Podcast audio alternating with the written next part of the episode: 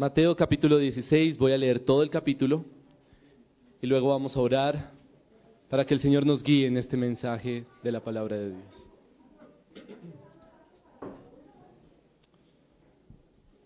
Dice así la palabra de Dios. Entonces los fariseos y los saduceos se acercaron a Jesús y para ponerle a prueba, le pidieron que les mostrara una señal del cielo. Pero respondiendo él les dijo, al caer la tarde decís habrá un buen tiempo, porque el cielo está rojizo. Y por la mañana hoy habrá tempestad, porque el cielo está rojizo y amenazador. ¿Sabéis discernir el aspecto del cielo, pero no podéis discernir las señales de los tiempos? Una generación perversa y adúltera busca señal y no se le dará señal, sino la señal de Jonás, y dejándoles, se fue. Los discípulos, al pasar al otro lado, se habían olvidado de tomar panes. Y Jesús les dijo, estad atentos y guardados de la levadura de los fariseos y saduceos. Ellos discutían entre sí diciendo, lo dice porque no tomamos panes.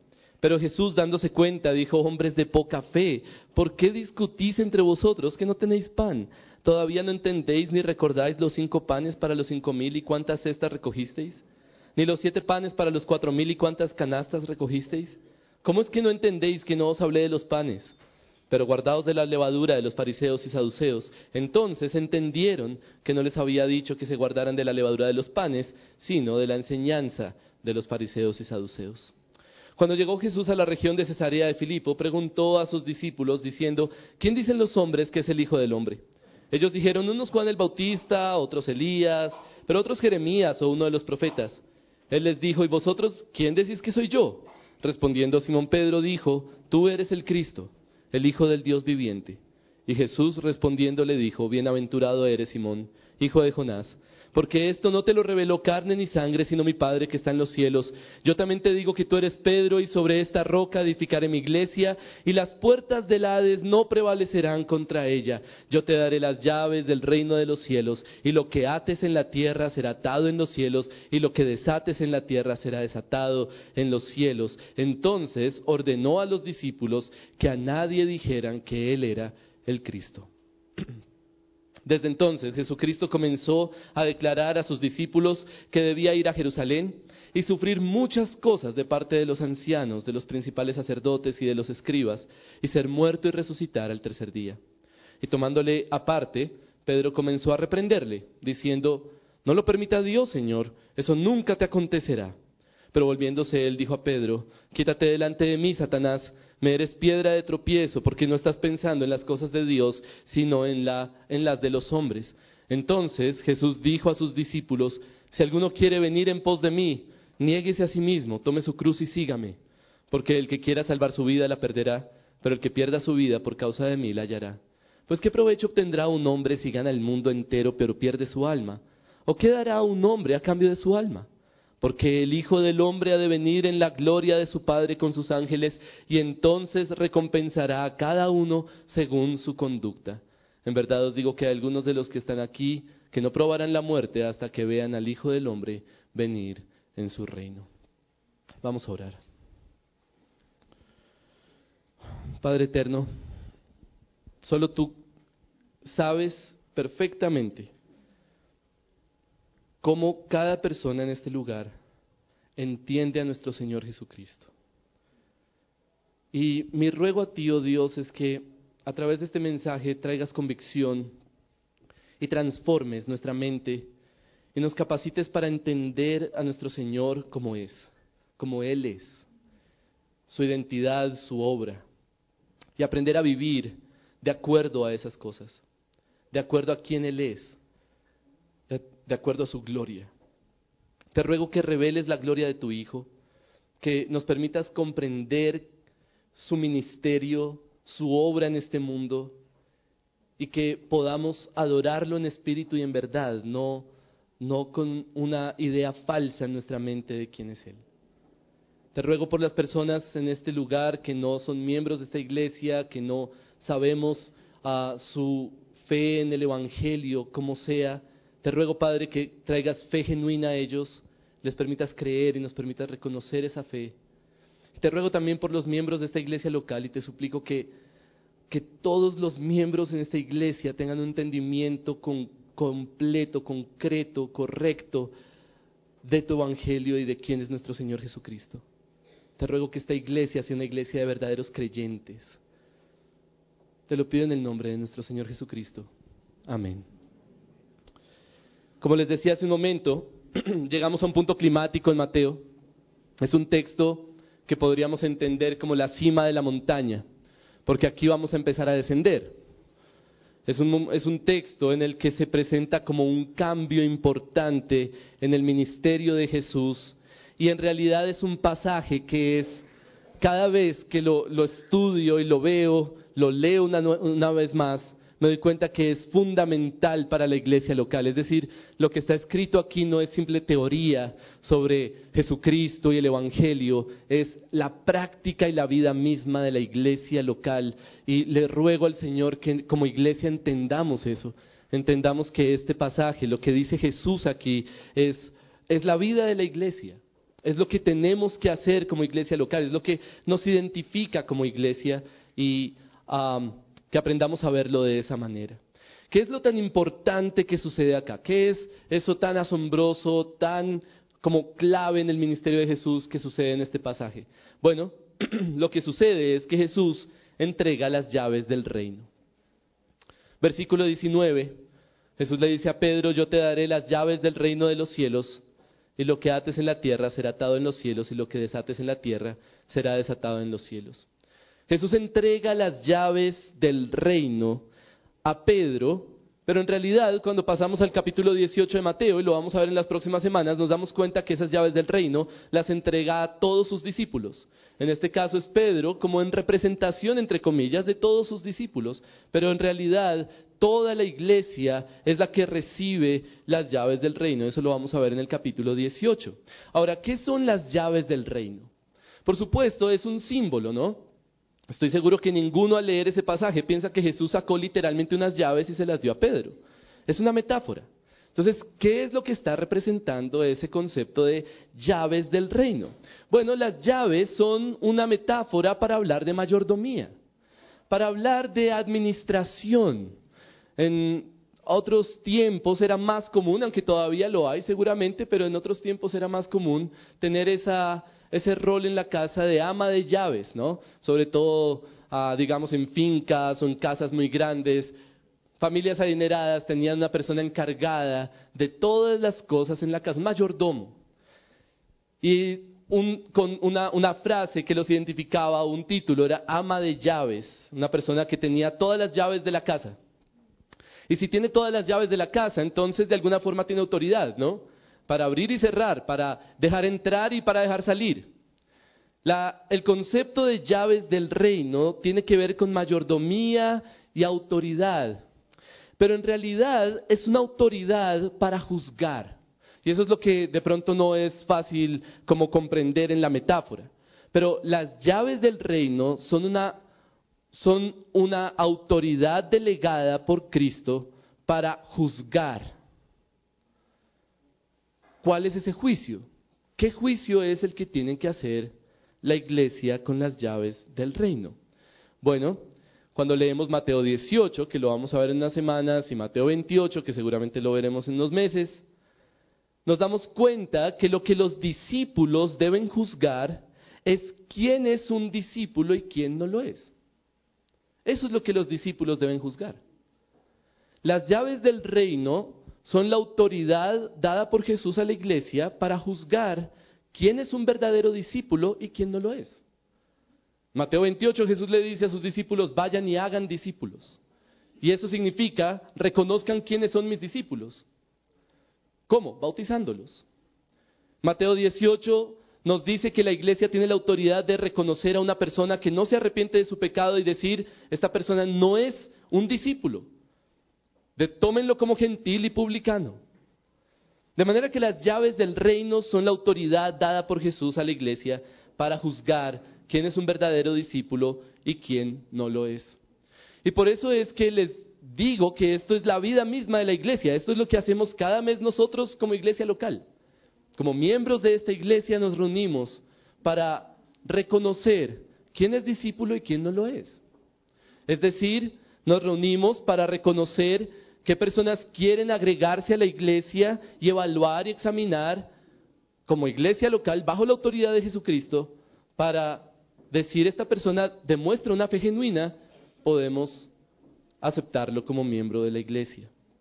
O también momentos de disciplina que los hemos tenido, que no son todos los días, pero ahí están. De manera que esto es lo que hacemos todos los meses como iglesia local. Y por eso les digo que este pasaje no es pura teoría, es realmente la práctica de la iglesia. Juzgar la fe de otros, reconocer si una persona tiene una fe genuina o no. Ahora, eso es fundamental para la iglesia porque finalmente esa es la roca sobre la cual se construye la iglesia. Miren el pasaje, versículo 17. Jesús respondiendo le dijo a Pedro, Bienaventurado eres Simón, hijo de Jonás, porque esto no te lo reveló carne ni sangre, sino mi Padre que está en los cielos. Yo también te digo que tú eres Pedro, y sobre esta roca edificaré mi iglesia, y las puertas del Hades no prevalecerán contra ella. Y entonces nos preguntamos, ¿cuál es la roca? Yo sé que tal vez la enseñanza cristiana más común es que Jesús es la roca. Y miren, estoy de acuerdo con que Jesús es la piedra angular. Usted puede leer muchos pasajes en el Nuevo Testamento que muestran cómo Jesús cumple la profecía acerca de esa piedra que sería desechada por los edificadores y que vendría a ser la piedra angular, ¿cierto? La piedra del ángulo que sostiene a todo el cuerpo, a todo el pueblo de Dios. Pero en este pasaje no está hablando de la piedra angular. No está diciendo que Jesús es la piedra angular, está diciendo otra cosa, está hablando de una roca que sirve para construir. ¿Cuál es esa roca? Y realmente la lectura más evidente nos dice que es tanto la confesión de Pedro como Pedro mismo, es decir, la confesión y la persona. La roca, para que lo anote y ojalá ahí en su Biblia, encierre roca, póngale una flecha y escriba, personas que confiesan la correcta confesión. Esa es la roca. Personas que confiesan la correcta confesión. La roca sobre la cual se construye la iglesia o la roca con la, que se construye la iglesia es personas que confiesan la correcta confesión. Entonces permítame darle una ilustración. Esta es una ilustración que todos los miembros de esta iglesia han escuchado, todos los que se quieren hacer miembros de esta iglesia han escuchado y espero nunca lo olviden. Imagínense un misionero que llega a un lugar en donde no hay iglesia. Un misionero que llega a un lugar donde no hay un solo creyente. Entonces, ¿qué debe hacer ese misionero? Pues debe predicar el Evangelio. Comienza a predicar el Evangelio a todas las personas y después de un tiempo, dependiendo de la obra del Señor, después de un tiempo una persona cree. Y entonces el misionero le pregunta, ¿tú qué crees? Y el otro, el hombre le responde, yo creo que Jesús es el Cristo, el Hijo del Dios viviente. Entonces el misionero le dice, tu confesión es correcta y yo te digo que tú eres un creyente. Y sobre esa roca se comienza a construir la iglesia donde no hay iglesia. Personas que confiesan la correcta confesión. Por eso es tan importante juzgar quién es un creyente de verdad y quién no lo es. Quién es un discípulo y quién no lo es porque esa es la roca sobre la que se construye la iglesia. Y lo maravilloso de este pasaje es que Jesús nos dice que las puertas del Hades no van a prevalecer contra la iglesia. Nunca la iglesia va a morir, porque siempre Dios va a tener personas en todas partes que confiesen la correcta confesión. Como, Pablo, como le dijo Dios a Pablo, en Corinto cuando él se desanimaba porque nadie creía. No te desanimes porque aquí tengo mucho pueblo.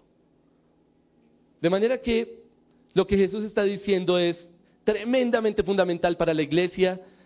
Le está entregando a los discípulos esa mayordomía para reconocer quién es un creyente y quién no lo es y seguir construyendo su pueblo ahora que los fariseos y los judíos como nación han sido desechados. Y eso lo hemos visto en los pasajes anteriores. Entonces, lo que nos muestra este texto en general es qué caracteriza a una persona que es un verdadero discípulo de Jesús. ¿Cómo reconocemos a un verdadero discípulo de Jesús? ¿Cómo reconocemos a un verdadero creyente? Y es una pregunta muy importante si hemos de juzgar quién es un creyente y quién no lo es. Y finalmente es una pregunta eternamente importante si de eso depende nuestra salvación. De manera que este pasaje tiene una importancia central en Mateo para entender qué es un discípulo verdadero de Jesucristo. Hermanos, las llaves del reino de los cielos no se le pueden entregar a cualquier persona. Solo se le pueden entregar a aquellos que entienden correctamente quién es Jesús.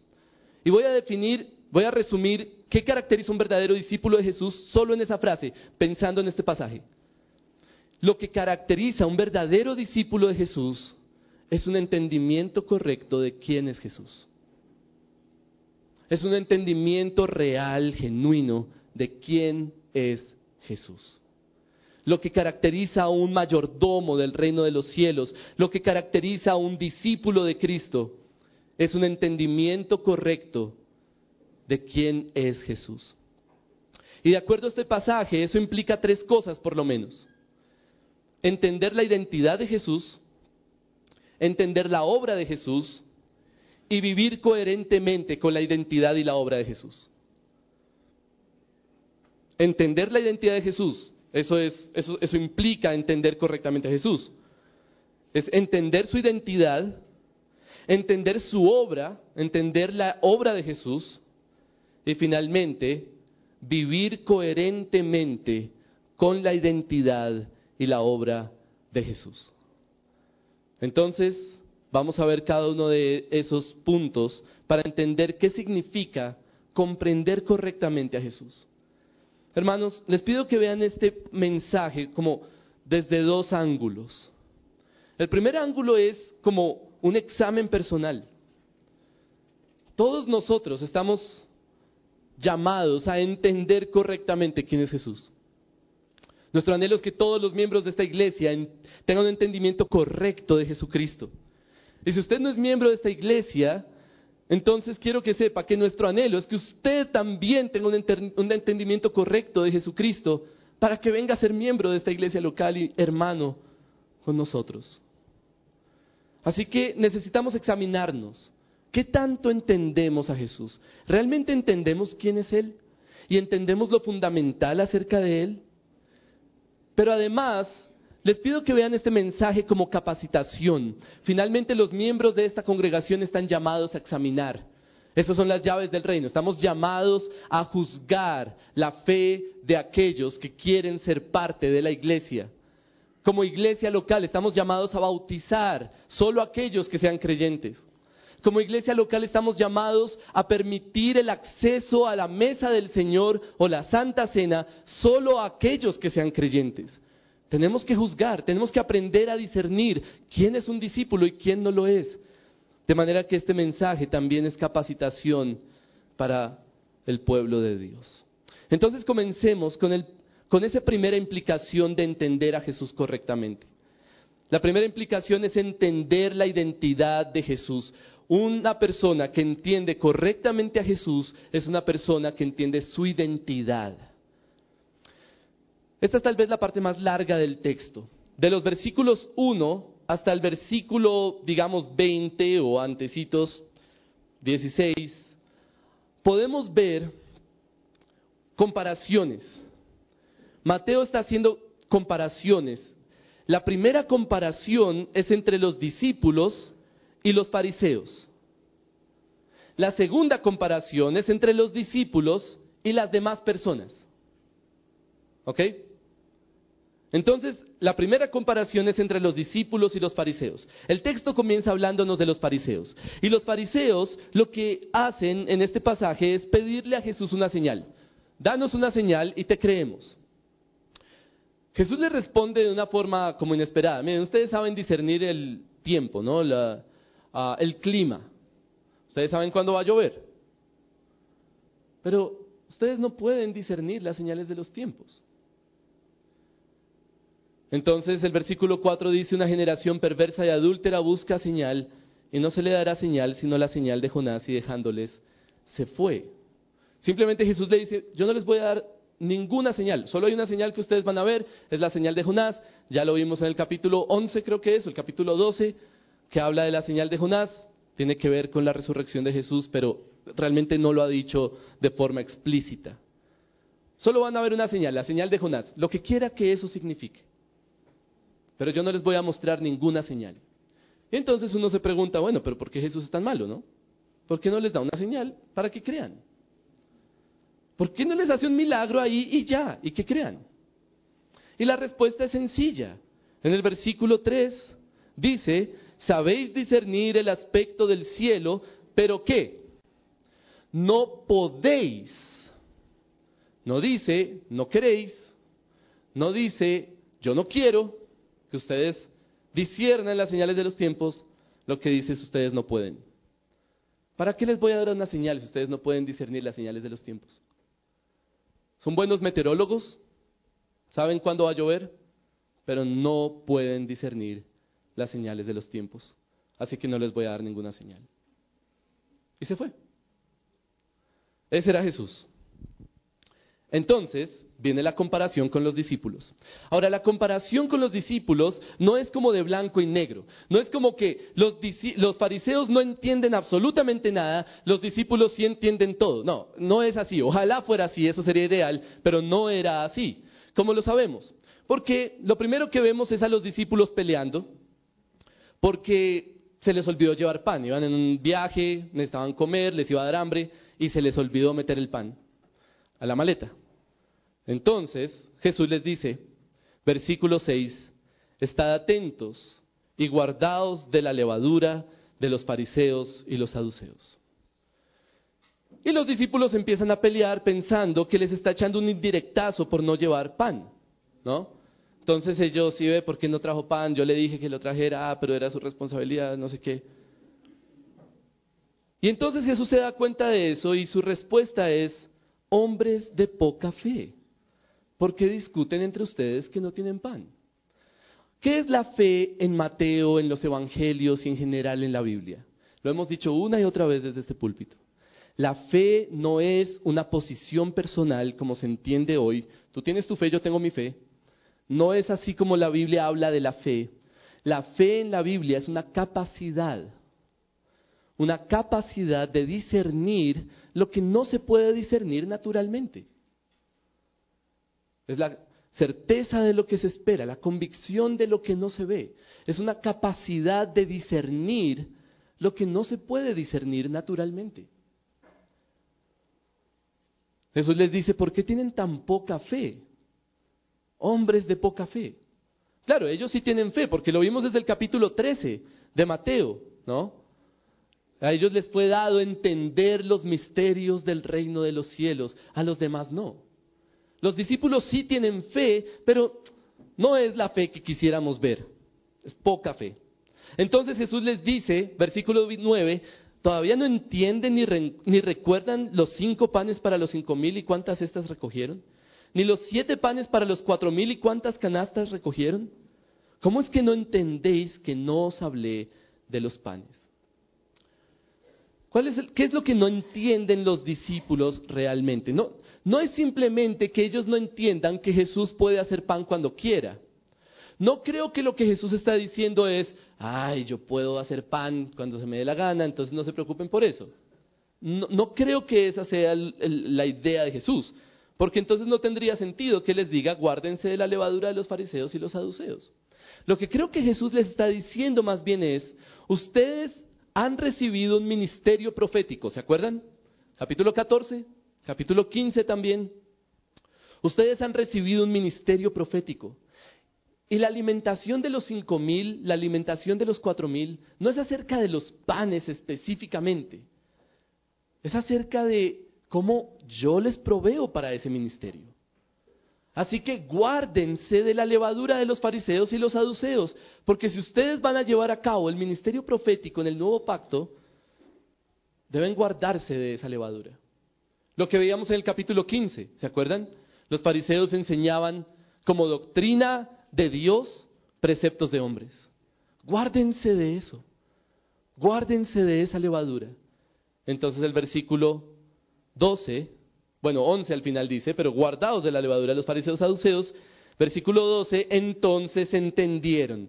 Y ahí está la comparación entre los discípulos y los fariseos. Los discípulos sí entendieron que no les había dicho que se guardaran de la levadura de los panes, sino de la enseñanza de los fariseos y los saduceos. De manera que la comparación es los, los, fariseos no entienden, los discípulos sí entienden. Difícil, les cuesta entender. No es tan fácil, pero sí entienden. La segunda comparación es definitiva. Es entre todas las personas y los discípulos. Versículo 13. Cuando llegó Jesús a la región de Cesarea de Filipo, preguntó a sus discípulos diciendo, ¿quién dicen los hombres que es el Hijo del Hombre? ¿Quiénes son los hombres? Bueno, todas las personas.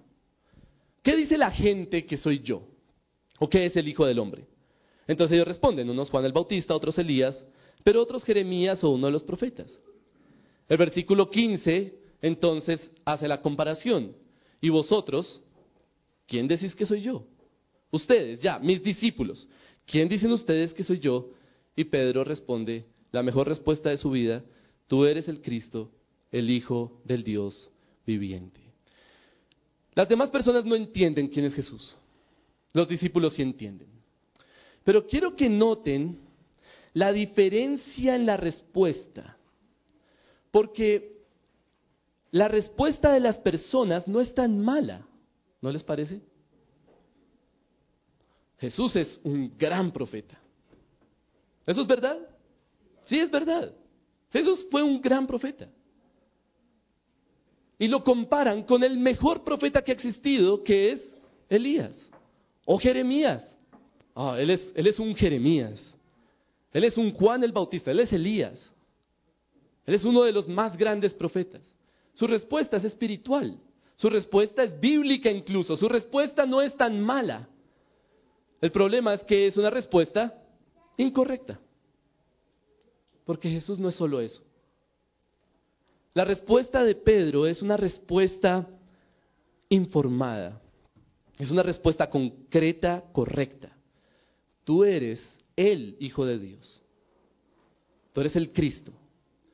Espero que recuerden esa expresión Hijo de Dios, ¿no? Lo hablamos desde literalmente el primer sermón de Mateo. ¿Qué es el Hijo de Dios? ¿Qué es el Cristo? Bueno, esa expresión en realidad es un título que habla del Rey. Y la respuesta de Pedro está evocando verdades y promesas y profecías del antiguo pacto, del antiguo testamento. Está evocando, por ejemplo, el Salmo 2, el rey de Dios que Dios ha establecido sobre todos los demás reyes de la tierra. Ese rey al que todas las naciones deben tributo, honor, adoración, obediencia, porque obedezcan al Hijo, no sea que en su ira los consuma, dice el Salmo 2. Es, es, un, es, una respuesta que está basada en 2 de Samuel 7, cuando Dios le promete a David que su descendencia será eterna, ¿no? su, su trono será eterno y que su hijo será como un hijo para Dios y Dios será un padre para él. La respuesta de Pedro está basada en las profecías de Isaías, de Jeremías, de Ezequiel, sobre el rey davídico que vendría a reinar sobre toda la tierra. Pedro sí entiende quién es Jesús.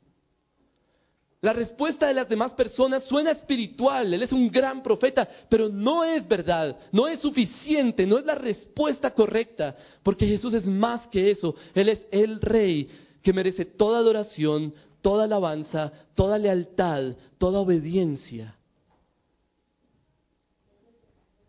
Y me preocupa enormemente cuando llega una persona a una entrevista, por ejemplo, de membresía, a decirnos, yo llevo 10 años en el Evangelio y Jesús para mí es mi mejor amigo. O Jesús es Dios. ¿Quién es Jesús? Jesús es Dios. Es cierto, Jesús es Dios, pero en realidad es Dios antes de ser Jesús. O yo recibí a Jesús como mi Señor y Salvador. Ah, qué bien, excelente, gloria a Dios. ¿Y qué significa eso? Mm, pues que lo recibí en mi corazón como Señor y Salvador. Y no tienen ni idea qué significa eso. ¿Qué significa una respuesta así. Puede sonar espiritual, puede sonar bonita, pero la pregunta es si entiende realmente quién es Jesucristo. Un verdadero discípulo de Jesús es aquel que entiende la identidad de Jesús. Y es lamentable que nuestra jerga cristiana se ha llenado de expresiones subjetivas, espirituales, románticas, que realmente no expresan nada acerca de Jesús, pero que suenan bonito. Y nos sentimos satisfechos con eso. Para mí Jesús es todo. ¿Y qué significa eso? La respuesta de Pedro es una respuesta correcta, concreta, que, que expresa un entendimiento real de la identidad de Jesús. Tú eres el Cristo, el Hijo del Dios viviente, tú eres el Rey prometido, el Hijo de David, el que ha de gobernar sobre todas las naciones, tú eres el Rey que Dios estableció sobre esta tierra y a ti es toda alabanza y toda adoración y toda lealtad y toda obediencia y todo honor. Esa es la respuesta de Pedro. Todo eso encierra la respuesta de Pedro. Es una respuesta correcta acerca de la identidad de Jesús. Usted tiene que preguntarse, ¿quién es Jesús para usted? ¿Cómo respondería usted a esa pregunta? Y si usted realmente entiende a Jesucristo. ¿O será que su, su imagen de Jesús está llena de clichés que no tienen explicación? De manera que el entendimiento de la identidad de Jesús es fundamental. El que no entiende realmente la identidad de Jesús no puede ser su discípulo, pero no es suficiente entender esa identidad como rey, como el Hijo de Dios. No es suficiente porque también es necesario entender su obra. Entender correctamente a Jesús implica entender la identidad de Jesús, pero además implica entender su obra. Porque lo que sigue es fascinante, es como, ¿qué? Yo no me esperaba eso. No nos esperábamos lo que sigue en realidad. Porque parece como que aquí termina todo. Ya listo, Pedro respondió, tú eres el Cristo, el Hijo del Dios viviente. Perfecto, bienaventurado eres Simón, toma las llaves del reino. Sobre esta roca se va a edificar mi iglesia. Amén. Deberíamos pasar a otra cosa más bonita. Pero en realidad no es lo que sucede, porque Jesús inmediatamente, inmediatamente, cuando Pedro dice, da esa confesión maravillosa, Jesús dice, ok, ahora ustedes necesitan escuchar esto. El Hijo del Hombre debe, y esa palabra es importante, debe ir a Jerusalén, sufrir muchas cosas de parte de los ancianos, de los principales sacerdotes y de los escribas, y ser muerto y resucitar al tercer día. Esa es la reacción de Jesús.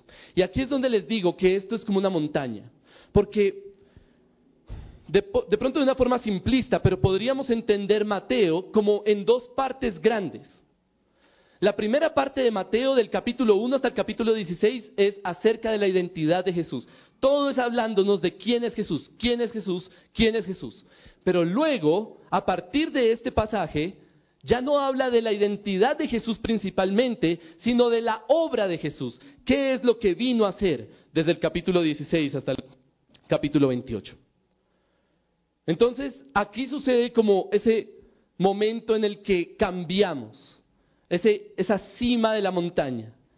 Veníamos recibiendo mucha información acerca de quién es Jesús. La identidad de Jesús ya quedó clara. Tú eres el Cristo, el Hijo del Dios viviente. Perfecto. Ahora ustedes necesitan entender a qué vine.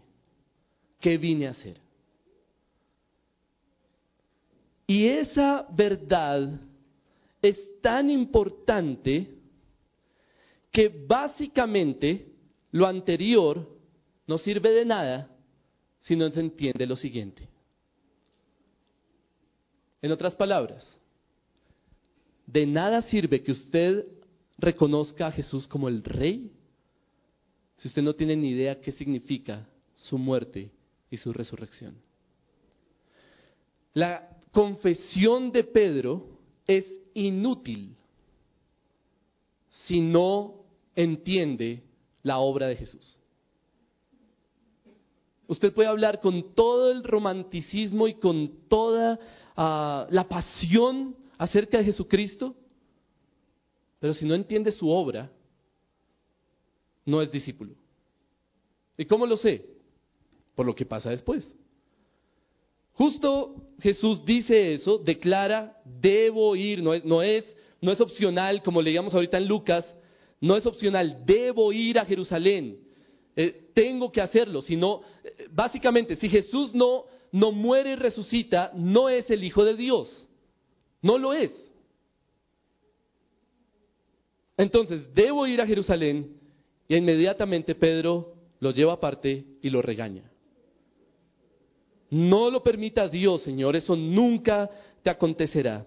Y así nada más, después de probar la máxima gloria de su vida, Pedro ahora está en la máxima humillación, porque en el versículo 23 Jesús le dice, quítate delante de mí, Satanás. Y le dice a Pedro, no, no, no es que le diga al aire, no como, ah, Satanás está aquí, no, no, no. Pedro, tú eres Satanás en este momento. El que piensa que Jesús es pura ternura, no ha leído claramente los evangelios. Jesús era fuerte, radical con lo que tiene que ser radical. Si alguien viene y me dice que ama a Jesús, que, que Él es su Señor y su Salvador, pero no entiende su obra, yo no puedo decirle hermano. Yo no puedo decirle, bueno, tú eres creyente, de pronto hay unas cosas que mejorar. Jesús le dice a Pedro, quítate delante de mí, Satanás. Me eres piedra de tropiezo. Es interesante porque arriba era, tú eres Petros, ¿no? Y, sobre esta roca, es como, esta es la roca sobre la cual se va a comenzar a edificar la iglesia, pero ahora Pedro es piedra de tropiezo, porque no estás pensando en las cosas de Dios, sino en las de los hombres. Si una persona no entiende la obra de Jesús, no puede ser su discípulo. Si una persona solo ve a Jesús como todo lo positivo, ¿no? El rey que viene a bendecirnos, que viene a prosperarnos, que viene a ayudarnos en nuestras dificultades, que viene a, a sustentarnos en nuestras tribulaciones. Ese es Jesús. Pero no tiene nada que ver su entendimiento de Jesús con su muerte y su resurrección no es su discípulo. Y miren hermanos, eso nos pasa todo el tiempo en las entrevistas de membresía. Sí, yo soy cristiano hace uh, años. Ok, ¿qué es el Evangelio? El Evangelio es que usted crea que Jesús es Dios. El Evangelio es la palabra de Dios. Ok, pero ¿qué hizo Jesús? No, Jesús amó, no sé, un montón de respuestas que, en realidad hacen evidente que la persona no tiene claridad de la centralidad de la muerte y la resurrección de Jesucristo. Si Jesús no, no murió y resucitó, no deberíamos tener nuestra fe puesta en Él. Es que ese es el centro. Esa es la base de todo lo que es el Evangelio. Si Jesús no murió y resucitó, entonces Él no merece ninguna adoración porque es un ser humano común y corriente. ¿Qué es lo que hace a Jesús el Cristo, el Hijo del Dios viviente? Finalmente, su muerte y su resurrección. Así que, amén, crean Jesús como el gran rey victorioso. Pero esa victoria la consiguió en la cruz y al resucitar de entre los muertos. Jesucristo es el Rey Supremo sobre toda la tierra, de tal manera que es digno de toda nuestra adoración, toda nuestra lealtad, toda nuestra obediencia, pero lo es porque Él venció en la cruz, porque Él venció el pecado en su muerte y venció a la muerte en su resurrección, y por eso Él es el Rey porque Él pagó y venció por su muerte y su resurrección. Y si usted cree en Él, si usted deposita su confianza en Él, no solo como, sí, el Rey victorioso que me ayuda en mis tribulaciones, sino en su obra, si usted confía en la obra de Jesús, en su cruz y saliendo de la tumba para, para que usted sea salvo y pueda disfrutar de Dios para siempre, si usted confía en Él, usted es un discípulo.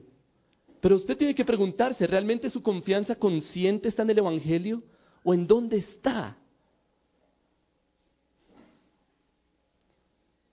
No es, no es cualquier cosa, hermanos. No es un pequeño detalle ahí caprichoso, capcioso. Esto es nuestra vida. Si usted, y le decía hace unas semanas a, un, grupo de hermanos que le estoy enseñando en escuela bíblica, si alguno puede demostrar que Jesús no resucitó, entonces el cristianismo se acaba. No hay cristianismo. ¿Cuál es el ¿Qué es cristianismo? Cristianismo no es que usted cambie de actitud, cristianismo no es que usted viva una vida para la gloria de Dios, eso no es cristianismo, es el efecto del cristianismo. Cristianismo es que Jesús vino a este mundo, murió y resucitó y es el Hijo de Dios con poder. Y por eso nuestra fe está en Él. Y eso genera cambios en nosotros. Pero el cristianismo es acerca de Él, no acerca de nosotros. De manera que podemos entender que Jesús es el Rey, el Hijo de Dios, pero si no entendemos su obra, no hay un entendimiento correcto de Él. Finalmente, ¿cómo evaluamos ese entendimiento correcto de Jesucristo? A través de una vida coherente con la identidad y la obra de Jesús. ¿Sí? una gran parte de todo esto es entender. Es, es, que en mi mente yo comprenda lo que dice la palabra de Dios y en mi corazón yo confíe en eso. Pero eso va a generar una vida coherente. ¿Por qué? ¿Por qué lo decimos? Justo después de que Jesús regaña a Pedro, versículo 23, se voltea y le habla a todos sus discípulos, porque Pedro lo tenía así, ¿no? Como, señores, no te pase. Los discípulos allá. Entonces, regaña a Pedro, se voltea y mira a todos sus discípulos. Versículo 24. Dijo a sus discípulos, si alguno quiere venir en pos de mí, niéguese a sí mismo, tome su cruz y sígame. Porque el que quiera salvar su vida la perderá, pero el que pierda su vida por causa de mí la hallará.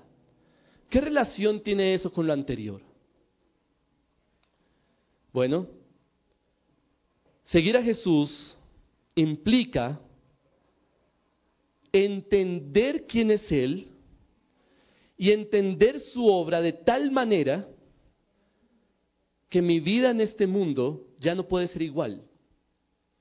Es decir, que mi vida en este mundo ya no vale tanto.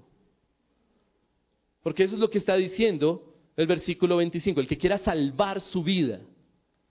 Cuando, cuando una persona entiende que Jesús es el Cristo, el Hijo del Dios viviente, es el Rey, y comprende su obra, su muerte y su resurrección, entonces se genera como un clic ahí. O sea que, que esta vida no vale tanto. No vale la pena dedicarme a ganar este mundo. Porque si Jesús es el gran rey, de todas las cosas, sobre todos los reyes de la tierra, pues debería más bien dedicarme a ganarlo a Él. Eso es exactamente la lógica de Pablo en Filipenses 3, que fue el pasaje que leímos al principio de este servicio. Todo lo que para mí era ganancia, lo he venido a estimar como pérdida por amor a Cristo. Y es más, todo lo he venido a estimar como pérdida en vista del incomparable valor de conocer a Cristo Jesús mi Señor. Por quien lo he perdido todo. Y todo se ha vuelto estiércol, literalmente, en el pasaje. Para ganar a Cristo. Para ganarlo a Él. Y ser hallado en Él. No teniendo mi propia justicia, sino la justicia de Dios por la fe en Jesucristo. Sí, hay una ilustración que, siempre, o pues que le he escuchado es a Paul Washer y yo sé que se ha vuelto famosa, como todo lo de Paul Washer. Pero la ilustración es básicamente una persona que llega a trabajar, llegó tarde y dice, qué pena, es que me atropelló un transmilenio y se me hizo tarde. Y siempre hay que dar como un espacio de tiempo para pensar, mm, ok, hay algo raro, ¿no? ¿Cómo así que lo atropelló un transmilenio y llegó tarde? Hay una incoherencia. Porque si lo atropelló un transmilenio, no creo que esté contando el cuento. Entonces, ¿cómo puede ser que alguien diga, yo, yo entiendo que Jesús es el Cristo, el Hijo del Dios viviente, yo entiendo su obra, su muerte y su resurrección por mis pecados para darme vida eterna, pero estoy embelesado con este mundo y no puedo dejarlo. Eso es más que encontrarse con un transmilenio es encontrarse con el gran león, cordero, rey del universo. Y eso implica un cambio. El que sigue pensando en este mundo es porque no ha visto. Lo vimos en las parábolas de Mateo 13. El reino de los cielos es como un tesoro que está escondido en un campo y el que lo encuentra va y vende todo lo que tiene solo por adquirir ese campo. El reino de los cielos es como una perla de gran precio, que un mercader está buscando perlas y cuando la encuentra va y vende todo lo que tiene solo por adquirir esa perla. No podemos pensar que creemos y somos discípulos de Jesucristo y vivimos para ganar este mundo. Si alguien quiere venir en pos de mí, dice Jesús, niéguese a sí mismo tome su cruz y sígame. Es la única forma en la que vamos a entender y ver con claridad que esa persona ha entendido que Jesús es el Cristo, el Hijo del Dios viviente, y que ha venido a morir y resucitar para nuestra salvación. Eso es entender correctamente a Jesucristo. Vamos a orar.